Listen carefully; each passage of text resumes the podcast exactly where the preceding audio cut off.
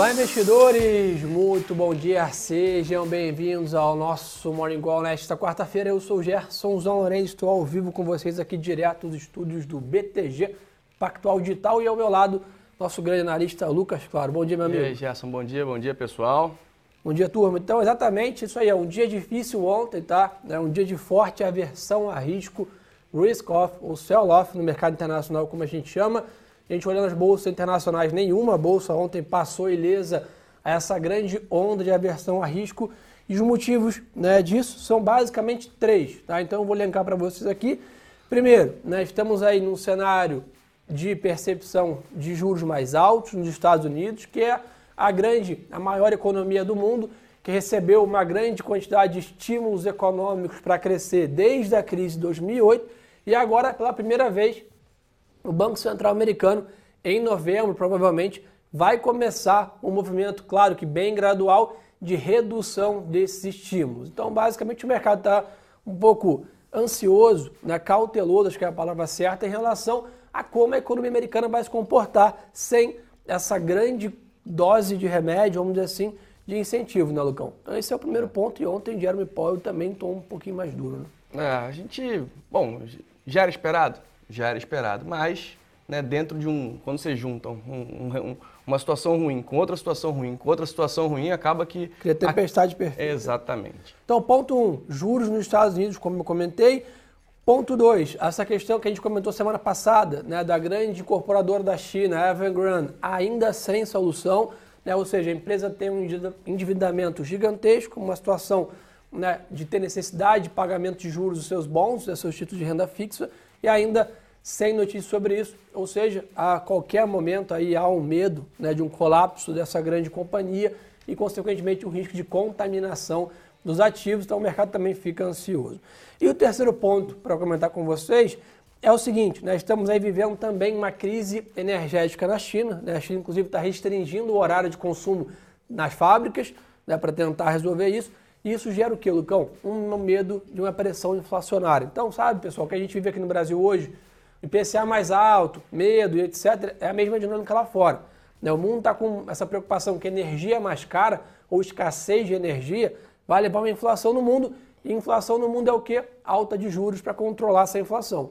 Sobe juros, retrai, freia a economia. Então, esses três pontos ontem acertaram o mundo em cheio, né, Lucão? E ainda tem essa questão de Bom, se você tem menos energia, você tem menos crescimento, né? A gente está falando aí de, uma, de um ponto onde a China tem uma, uma preocupação muito grande com a velocidade de recuperação da China, o crescimento da China. E além disso, né, não é só a crise energética no Brasil, né? Então, China, a Europa também faltando gás natural, então tem toda uma situação de preocupação e de inflação, não só no Brasil, nem só na China, no mundo inteiro, Gerson. Então, esse é mais um ponto onde os investidores estão de olho. Então, basicamente, pessoal, essa combinação desses três fatores lá fora levaram a um grande movimento sell-off. Mas o pessoal está perguntando aqui, e hoje, sim, né, depois de tempestade vem a calmaria, estamos aí pelo menos amanhecendo de uma maneira melhor. Então, o índice lá fora, apesar de terem caído quase 3% hoje, sobe em 0,70, 0,80, então está tendo uma recuperação. Só que eu queria alertar vocês aqui, né, o motivo dessa recuperação de hoje ela é praticamente exclusivamente técnica, ou seja, é um rebound, né, uma, um movimento de recompra ali depois de uma grande queda. Isso porque esses três fatores que a gente acabou de comentar não teve nenhuma solução de ontem para hoje. Então isso deixa uma luz ali de alerta ainda ligada, uma luz de cautela, parcimônia, mãos menores, stops mais curtos, né, Lucão? Porque realmente essas três questões importantes, macroeconômicas, ainda estão na mesa. O que basicamente está acontecendo hoje Normalmente o mercado exagera no momento de queda. Muitos investidores olham os preços dos ativos hoje e falam: ah, está muito descontado, vou comprar um pouco. Então, esse é um pouco da, da, da, questão. Não temos grandes notícias positivas sobre esses três fatores que eu acabei de comentar é, ainda. Muito mais uma questão de preço. Do outro lado, Lucão, as commodities seguem em queda, não estão se recuperando. Petróleo cai 0,80, mas aí se mantém firme em 74 dólares. Ô, Gerson, só ótimo ponto que você colocou, né? Para ninguém entrar em euforia achar que, bom, acabou a queda. Não, a gente, né, aquela questão, o fundo a gente só sabe depois que passa.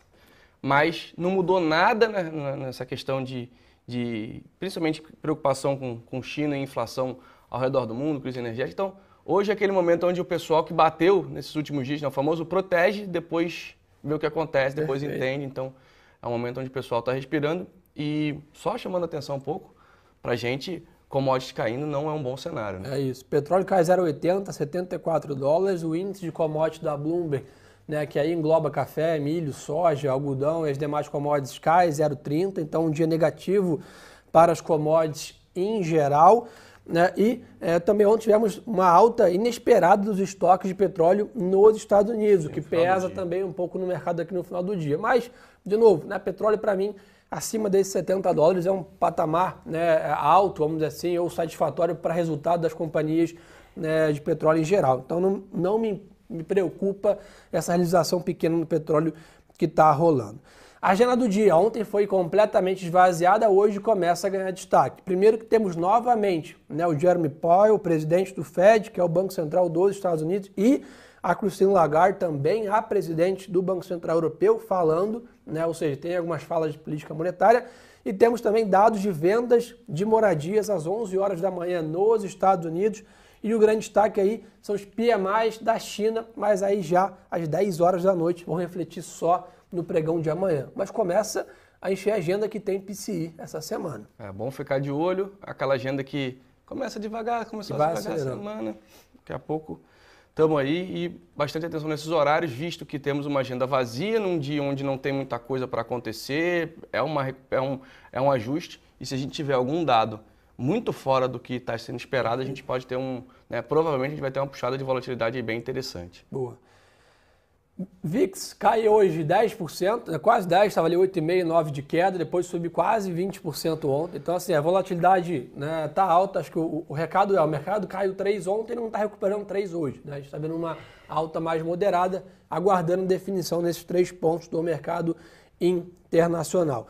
Bitcoin acompanha o mercado é, internacional, recupera um pouco, sobe 1,5, 42 mil dólares. Né? Tentou romper os 50 mil dólares algumas vezes recentemente, não conseguiu e continua negociando naquela banda ali, lateralizado entre 40 e 50, Voltamos, agora na parte inferior. Né? É, voltamos. Mas, Lucão, sendo bem sincero, está acompanhando tendências de ativos de risco do mundo.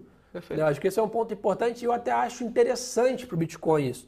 O Bitcoin por muito tempo ficou com pouca tendência, ou com pouca, um pouco fundamento, estava difícil de explicar. Né? Era 10, 15 para baixo, 20 para cima.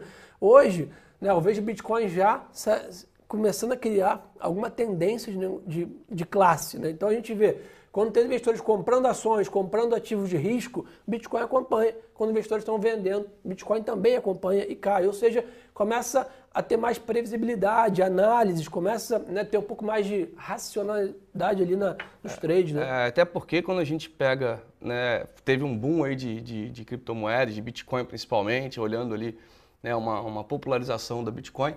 Mas vamos lembrar, Gerson, porque alguns meses atrás era aquela questão: China fala mal do Bitcoin, Bitcoin despenca. O Elon Musk fala Falta alguma coisa positiva, uh, Bitcoin explode. Hoje já diminuiu essa volatilidade, parece que criou meio que uma, uma casca, né, digamos é assim. É isso. E mesmo com essa, por exemplo, na semana passada, ou acho que foi semana passada que teve a notícia da China, não, até que não, não oscilou tanto, deu uma puxadinha para baixo, mas ainda estamos aí em 40 mil Acho dólares. Tá, a palavra certa aqui na minha visão é que o mercado de criptoativos e moedas em geral vem ganhando maturidade. E acho que isso aí é bem interessante, bem positivo. E ao longo dos próximos anos, com certeza, cada vez mais vamos fazer esses assuntos aqui com vocês. Vamos falar de Brasil, turma, que eu acho que interessa bastante. Lucão, grandes questões aqui no Brasil também sem soluções, né? parecido com um pouco do cenário lá de fora. Né? Temos aí duas grandes questões na mesa: reforma do imposto de renda e PEC dos precatórios. São as duas questões que o mercado está angustiado, né, esperando Difícil, né? alguma solução. Paulo Guedes ontem mesmo comentou né, que o mercado né, vai reduzir o estresse, vai melhorar depois do avanço dessas reformas. Não tem dúvida, a questão toda é quando que isso vai avançar.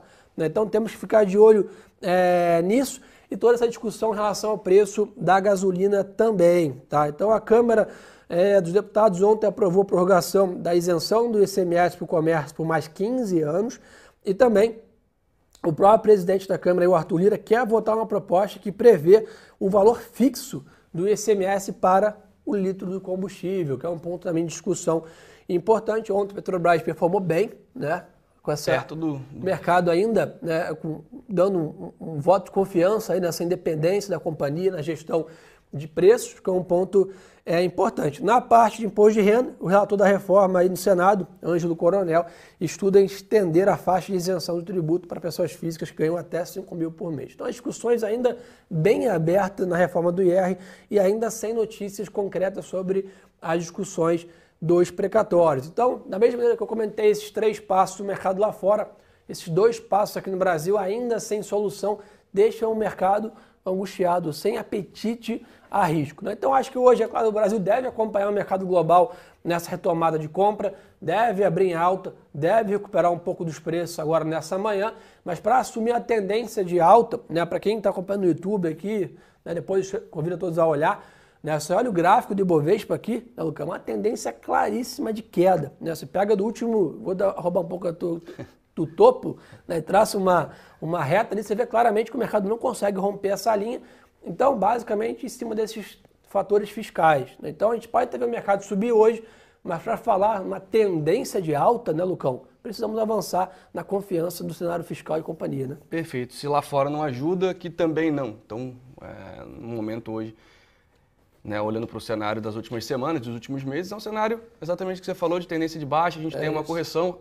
É, ainda não, não viramos a tendência mais longa, quando a gente olha ali, tira um pouco do zoom do gráfico, olha para né, anos ali para trás, bons meses, a gente ainda segue uma tendência de alta, mas exatamente isso, acho que é um momento de correção, momento de ajuste, pessoal esperando para ver o que vai acontecer, lembrando que ano que vem é ano de eleição, né, algumas posições já começam a ser é, ajustadas, mas tudo tranquilo ainda, acho que é, tem para quem está olhando para prazos mais longos, boas oportunidades no momento. Claro, é para entrar com tudo de uma vez? Não. É isso.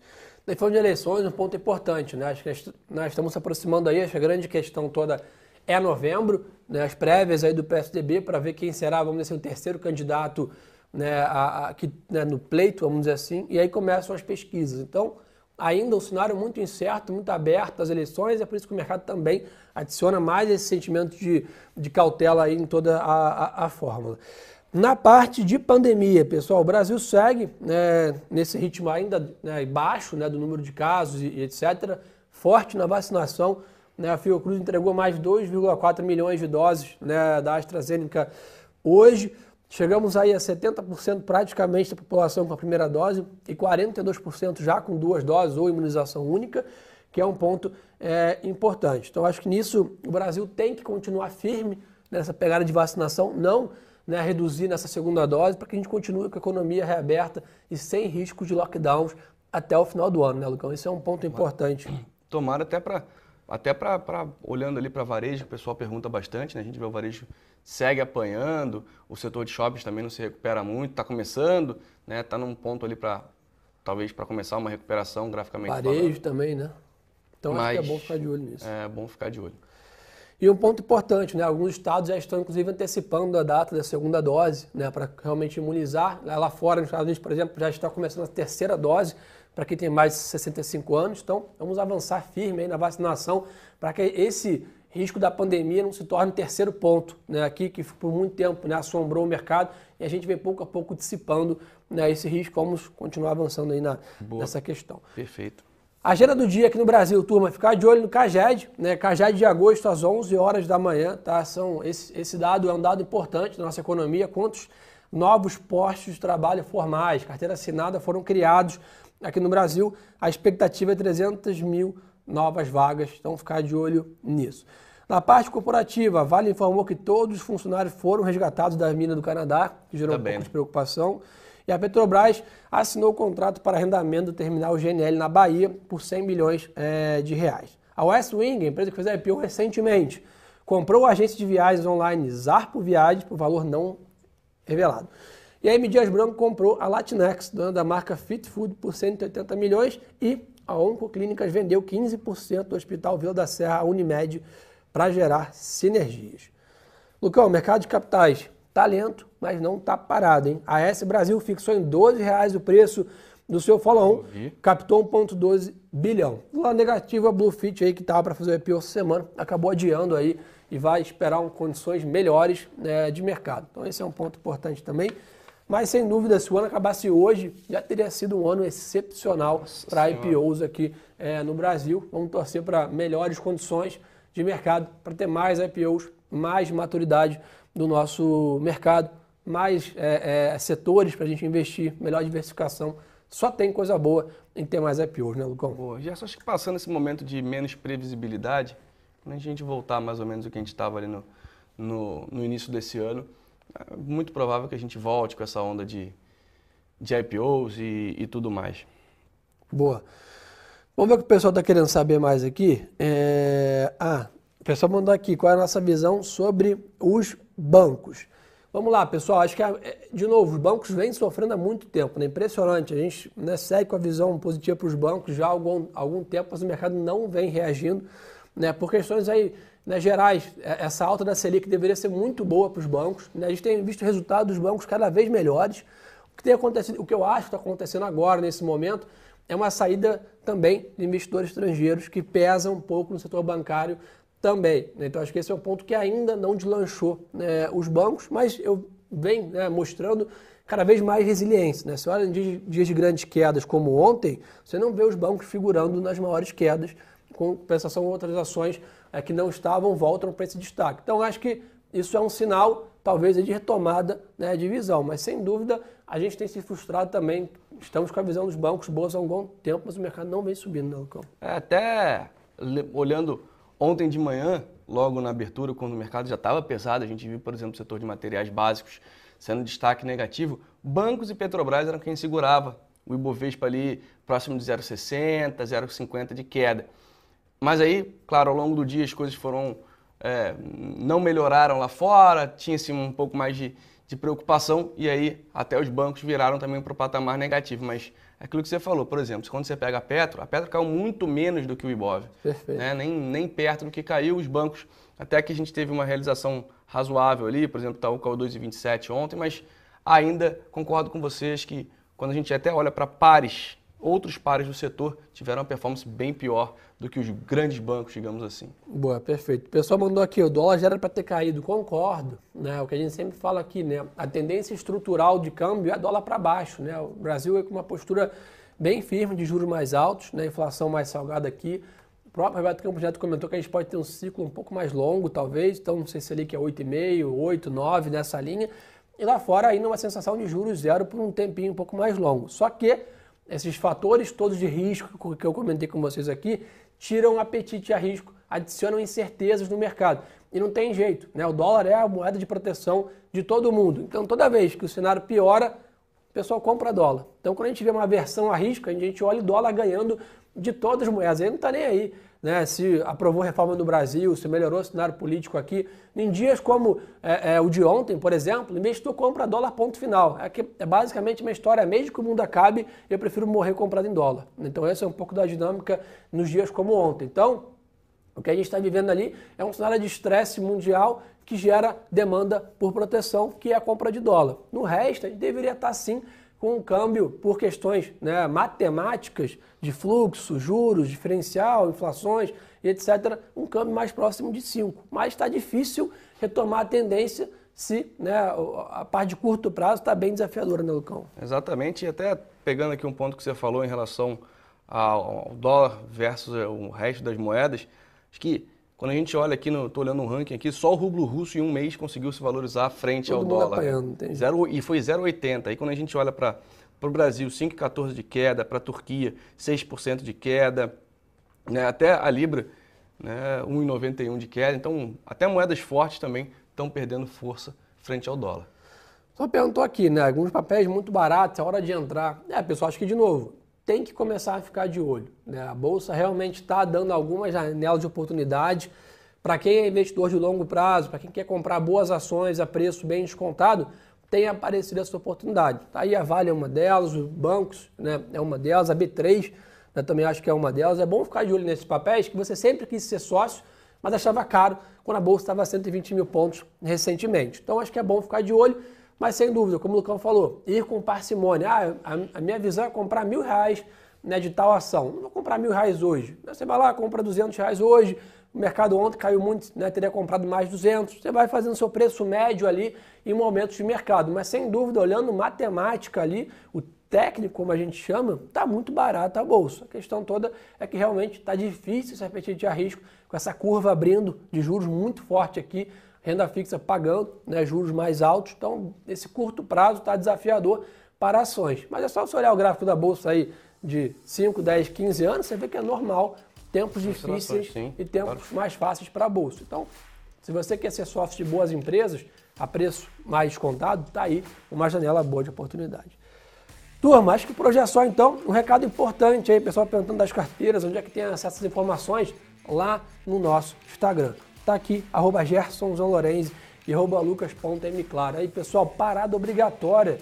Tem que seguir a gente aqui uma infinidade de conteúdos, vacinação, boletim focos, dados, carteiras, dicas. Ontem mesmo soltei um IGTV lá no meu Insta, Lucão, falando só como se posicionar pós-pandemia. Quais são os bons ativos, compra dólar, não compra, compra inflação, quais ações da bolsa. Então, assim, 10 minutinhos do seu dia aí, tomando café, indo para o trabalho, para saber tudo que tem que saber até o final do ano para investimento. Ou Bom. seja, não tem desculpa para não estar tá lá no nosso Instagram, tá no PIN aqui, Tá no, na descrição do vídeo do YouTube também, claro, no chat. Então, turma, parada obrigatória.